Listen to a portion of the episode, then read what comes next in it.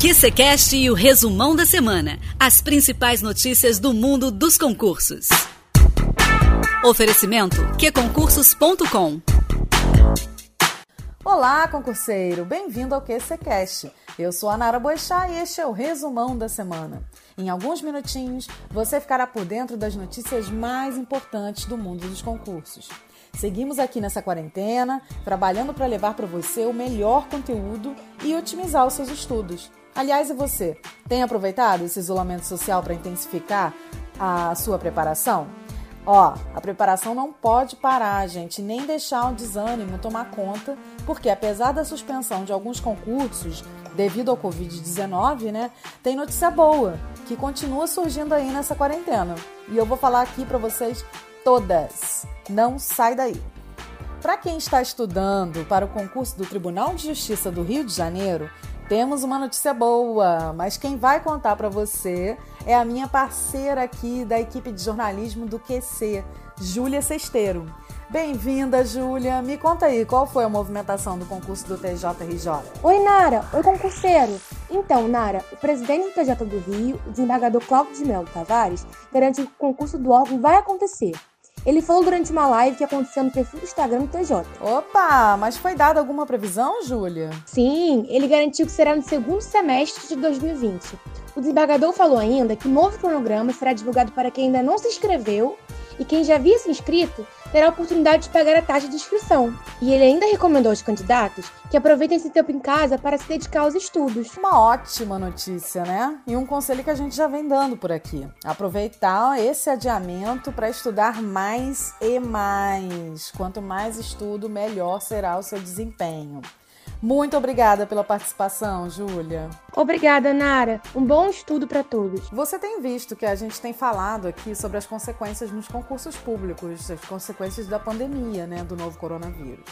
Mas também falamos aqui que não é para desanimar. Eu vou tocar esse ponto porque você tem que estudar. E a gente pode ver isso na quantidade de concursos abertos e com inscrições abertas. Nessa sexta, mais de 300 seleções estão em andamento no país e com pelo menos 24 mil vagas.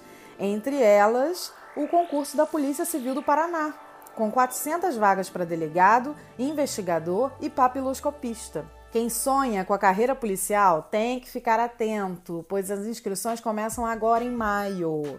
Tem também processos seletivos de contratação emergencial na área de saúde. Só Rio Saúde está com quase 4 mil vagas abertas para reforçar o quadro de pessoal durante a pandemia. Como tem caráter emergencial, as inscrições das chamadas já começaram e estão abertas até amanhã, 25 de maio. Então corre lá e se inscreva. Sem contar os concursos da esfera municipal, né? Diversas prefeituras estão com seleções abertas. É só ficar ligado lá no QC Notícias. O número de vagas soma mais de 13 mil. Ou seja, nada de desânimo. E o Enem, hein? As datas da prova do Enem Digital foram adiadas. Esse ano, 2020, é o primeiro da aplicação do exame na forma digital. A aplicação será de forma progressiva e a previsão é de que o exame seja totalmente digital até 2026. O Enem Digital estava previsto para os dias 11 e 18 de outubro, mas foi transferido para os dias 22 e 29 de novembro. Lembrando que quem quiser fazer a prova nesse formato deve optar no ato da inscrição. De acordo com o presidente do INEP, Alexandre Lopes, as datas do exame impresso seguem as mesmas nos dias 1 e 8 de outubro. Então, mãos à obra, estudantes!